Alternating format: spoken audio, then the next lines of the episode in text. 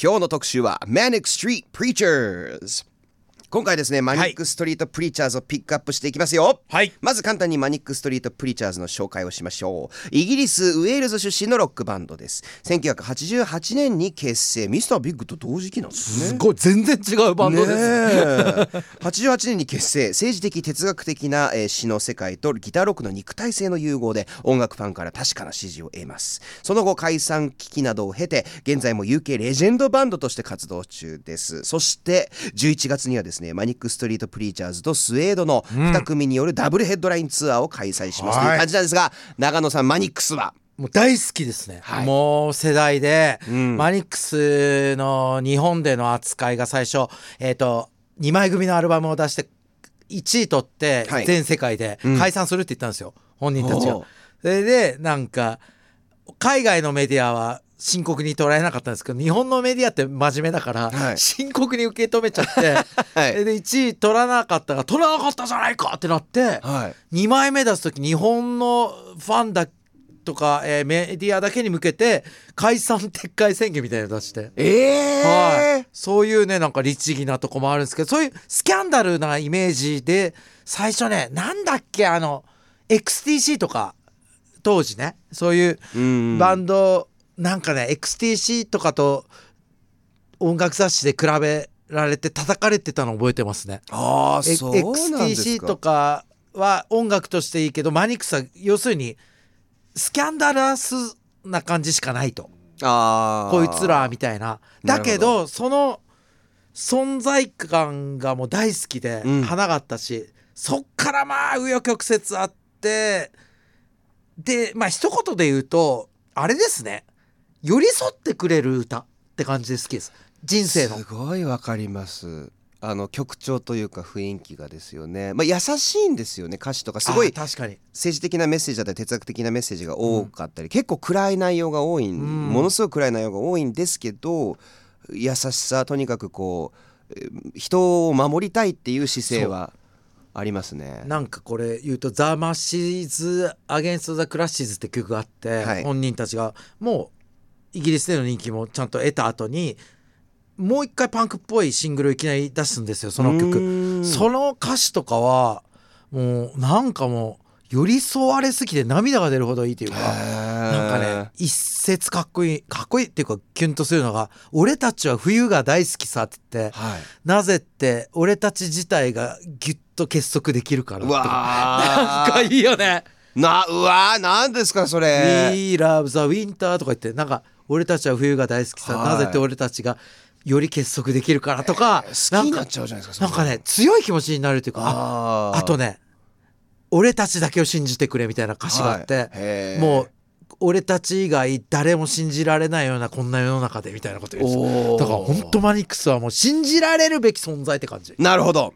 本当に僕にとっては素晴らしいです。す。ちょっとガンガン特集していきましょう、というわけでここで長野さんおすすめソングお願いします。これもその「ザ・マシーズ・アゲンスト・ザ・クラシス」とどっちにしようか悩んだんですけどなんかボロボロになったけどな魂だけは見つけたぞってずっと連呼するすごいエモい歌をかけさせてください。はい。マニック・ストリート・プリーチャーズで「Found That Soul」もう今かかってる時もずっと喋ってたもんね。ずっと喋ってました。マニックスについて、はい。深いのよもうマニックスは。と今日はどうなるんでしょう、はい。ね肉厚な回だと思います、はい。イ NRFM からお送りしているライブバズ。今日はマニックストリートプリーチャーズを特集しています。ここからは私ミッキーが独自に調べたマニックストリートプリーチャーズのエピソードを紹介するこのコーナーをお届け。その名もミッキーズマウス一つ目のトピックはこちら。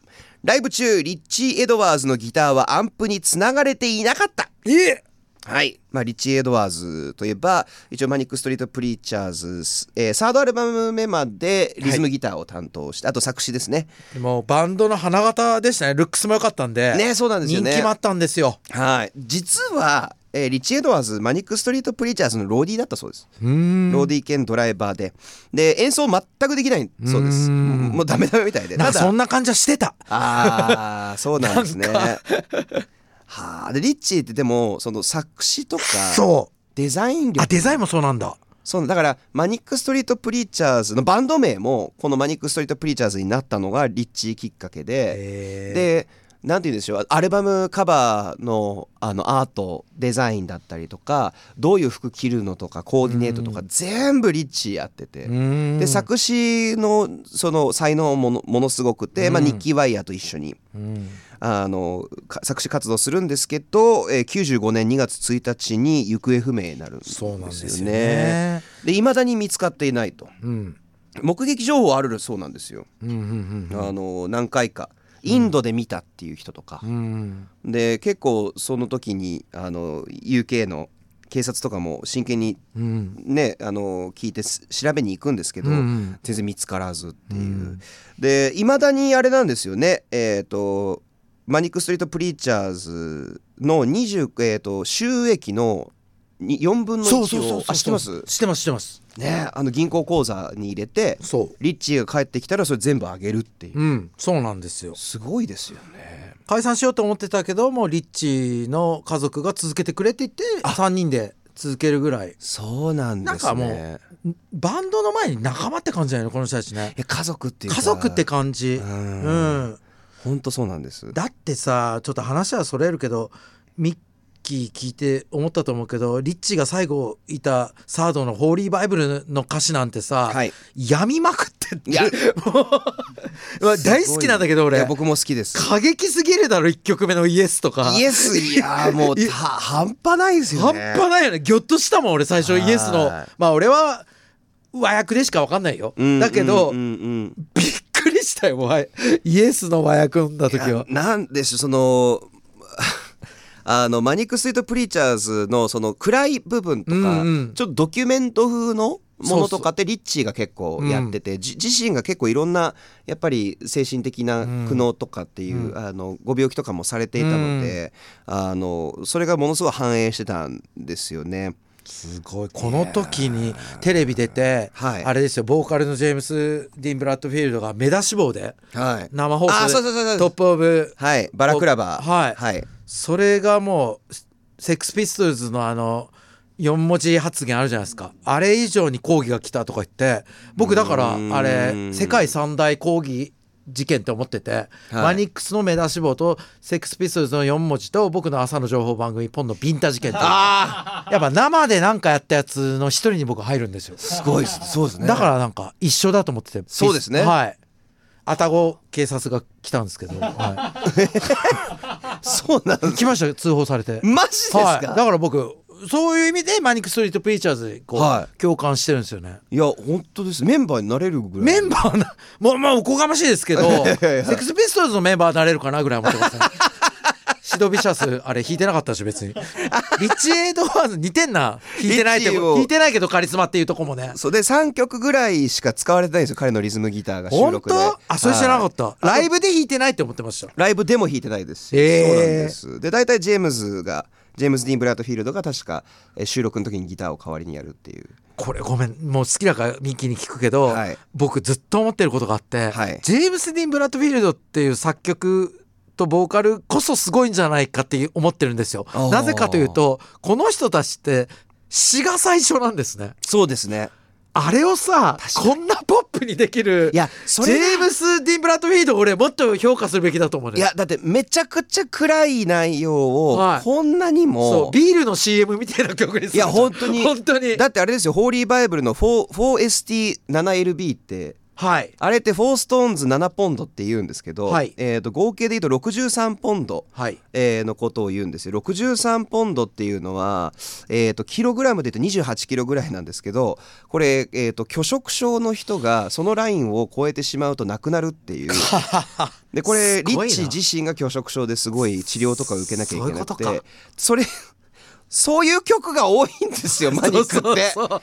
あえーびっくりですよね。なんか乗っててピシッピーって言って 乗って聞いてたらとんでもねえ歌詞だなとか。あれもね そのポリティカルコレクトネスの言論とあの制圧行き過ぎてしまうとこう真逆になっちゃうんじゃないかとかっていういうことをパンクなんですよね。ピシッピーってだから 本当に？アンバランスでかっこいいよね。ジェームズ・ディーン・ブラッドフィールドが一番の天才だったのかもしれない、と思いますよ僕実は。はい。はい。というわけでやっと2つ目のトピックいきます。いません。2つ目のトピックこちらハバナで初めてライブを行った UK バンドまあ、先ほどもねあの冒頭で話しましたが超ポリティカル、まあ、政治色がかなり強い、えーことで有名ですマニックスは。で,、えーとですね、ファンにマニックスファンになんとキューバのフィデル・カストロがいると。でカストロ本人が、えーマニックストリート・プリーチャーズを招待して、えーなんと UK で初めてキューバのハバナでライブを行ったバンドになったという。これあんまりどこまで聞いていいかわかんないですけど、はいあのあれですよね。とんでもないことですよねミッキーね。とんでもないことですね。ですよね。僕えっ、とまあアメリカハンあのハーフっていうかアメリカ人、はい。日本。アメリカ人ってそれこそ2010年代までキューバに行けなかったんですよ。パスポート使えないんですよ、入れない。なるほど。でそれがオバマ政権の時に入れるようになったっていう、うん。まあかなりこうバチバチのうん。う国でキューバっていうのは、で UK とかもやっぱ関わり方をこう上手にしなきゃいけない。今いろいろ大変な、うん。大変なんです。とにかく、うん。あの辺のあの国際情勢が。あなんですけど、えーそこに招待されていくっていうこのマニックスすげえいやマニックスすげえなよ。本当ミッキーともちょっと本番前喋ったけどなんていうのかな、僕もそれあそうだなと思ったのがもうバンドっていうか活動家なのよね。そうそうそう。そうそうそうそうう活動家。で僕いいなって思うの。でもなんかいいなって思うのはそういうバンドでもあのこうメジャーになってそうそうそうそう。めちゃくちゃ有名にな国民的ですからねイギうリスで。ん。なんか自由でいいなっていう。そういう状況があるですからねイギリスは。そうですね。なんかうーんすごいよこの人たちは。バンド以上の存在だよ。はい、うん。あのだからだから本当自由自由でだからセックスピストルズなんかも「ゴッド・セーブ・ザ・クイーン」とか、うんねとんでもないタイトルだけど。あれすごいですよ。すごいよ。考えてみたら。あそういう意味ではピストルズとかをちゃんと直属で守ってるよねパンクの精神っていうのは。確かにドパンクですね。ドパンクなんですよマニックスは。ビールの CM かと思いきや。か思いきや。そのはい。アンバランスさもパンクだしね。っこいい。パンクといえばガリガリでカージャン着てはい。っていう解釈もあるけど、はい本当の意味でのパンクですよね。曲調もいろいろやったり。そこはなんかクラッシュっぽいし。そうですね。あね。まさにホーリーねバイブルの PR の時にあの軍服を買って、はい。ずっと軍服着てツアー回ってね。それはクラッシュへのオマージュなんですあそうなんだ。リッチーの発案で。へえそれもリッチなんだ。だいそう考えたらめちゃくちゃパンクなんですね。もうパンクだし誠実ですよね。そうですね、うん。でその UK パンクがキューバハバナでライブするっていうのも まあなるほどねっていう。ドパンクですよ。パンク素晴らしい。っていい言葉だな。パンクって。パンクって言えばこう放送乗るからいいです なるほど。深い意味。はい。はい考えてください。はい。さあ、えーパンクといえばですね3つ目のトピックこちらです。ジェームズ・ディーン・ブラッドフィールドの SNS は全てフェイク。はいジェームズ・ディーン・ブラッドフィールドえーですねパソコンにとても疎いそうです。うん。てかパソコンとかテクノロジーが嫌いみたいで。うん。メールもろくに送ったことがないと。うん。いうわけなんですけど、えーとあるインタビューでですねツイッターもフェイスブックもないし投稿なんてしたことがない。もし俺の名前のアカウントがあったら、まあ、たくさんあるらしいんだけど全部フェイクだからと。俺絶対投稿しない。絶対投稿しないって言ってるそうです。デジタルで何か投稿したこともないし今後投稿しない。だってコミュニケーション取りたくないもん いいですね。でもニッキーワイヤーはたまに投稿してるらしいです。なんかそこも信用できるよね。なんかコミュニケーション取りたくないもんっていい言葉じゃない。いいですなねんかね本当地に足ついてうん。自分たちの世界 VS 世界っていうね。ねえ。世界対3人みたいな確かに。4人みたいな。そりゃ冬が好きってなりますよね。なるね。はあ。ジェームス・ディーン・ブラッドフィールドって冗談かと思ったんですよ僕最初名前が。どうなんですかこれ？実際。ジェームス・ディーンから来てんの？いやどうなんですかね？本名じゃないんですかね？どっちなんだろうってずっと思っててなんかニッキー・ワイヤーっていうの芸名じゃないですか。あそっかそうだからジですよねェームス・ディーン・ブラッドフィルールドも冗談で最初つけたんかなとかも思ってましたけど。ああどうなんかその辺もジョニー・ロロットンと一緒でパンクですよね。はい。ちょっとユニークな名前っていう。そうですね、はどうなんでしょマニック・ストリート・プリーチャーズって名前もかっこいいですよね。うこれがなかなか。けあれであれで合ってるんですか？行かれる路上の説教師みたいなこと？そうですそうです。あやっぱりそうなんですか？はい、ええそうなんです。そういう意味なんですよ。かっこいいな。ねえ素晴らしい。はい。パブリックエネミーみたいなことですね。もう、ななんか強さで言うと。強いなタイトル。名前っていう。本当になんでマニック・ストリート・プリーチャーズって、まあ、曲もねすごくいいんですけど、うん。ドラマがあるバンドで、うんとにかくいろんなことがあって。あとこれ一個だけいいですか？お！あのー個人的にびっくりするよ。なんすか？まずこのエピソードは有名なんですけど、はい。リッチーがそのい初期インタビュアーに「お前たちって本物なのかよ」って聞かれるんですよ。そしたらその場でカッターナイフで 手に数字の読んで英語で「リアル」って「フォーリアル」って書いてぶっ倒れるんですよ。そうです。それまあウェブとかで探したら出てくるんですけど「はい。フォーリアル」って手首にそうですそうです。あのカッターで刻んじゃうんですけど。そうなんです。で無表情でやるんですよね。この前さこれ言っても言っていいと思うんだけどル渋谷ロフトはい。9ってとこでイベント出たんですよ。はい。ただそこのバイトで働いてる若いお兄ちゃんいて、はなんか髪も染めてるような、うんうんうん。長野さんのファンだと、はい。すごく。で長野さんと俺マニックスが好きなんですよっつって。長野さんこの手にフォーリアルってボールあのマジックペンで書いてくださいってこれ下地で彫るんでって言われたうおすげえ。だから僕人の入れ墨の下地この間書いてきました。しかもフォーリアルっつって。それめちゃくちゃかっこいい話じゃないですか。すごくない？えー、羨ましいいいですね。人のタトゥーそれだって一生もんすからね。一生もんだから緊張はしてたけどそれトークイベントの後だからベロベロ酔っ払ってたけど ベロベロ酔っ払ってたがゆえにはい。邪念なく書いた。あ。もう純粋に書いた。フォーリアル。ってフォーリアル。人の人生。しょったと思って。フォーリアルですよ。はい。いいですね。そうなんですよ。だからね思い入れがちょっと深いんですよ僕。マニックスには。本当ですね、はい。今回マニック・ストリート・プリーチャーズ特集しました。中野さん、、はい。かがでしたか？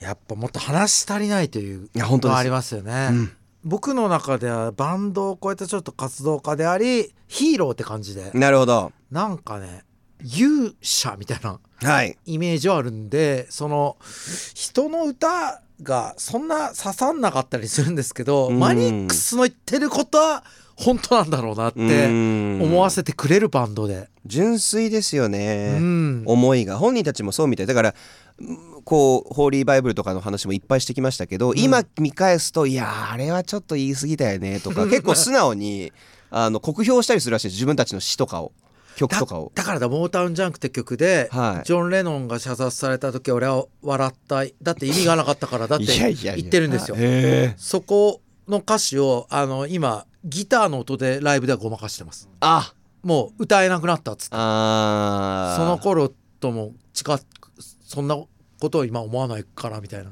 なんかだからやっぱ素直であり常にアップデートしてる、ん。本当人間臭いバンド。バンドですよね。うん、あったかさ感じますね、はい。さあ改めてマニック・ストリート・プリーチャーズとスウェードの2組によるダブルヘッドラインツアーが11月に開催されます。日程は11月18日土曜日と19日日曜日。ゼップ羽田で開催します。18日のスタートは午後6時。19日のスタートは午後5時です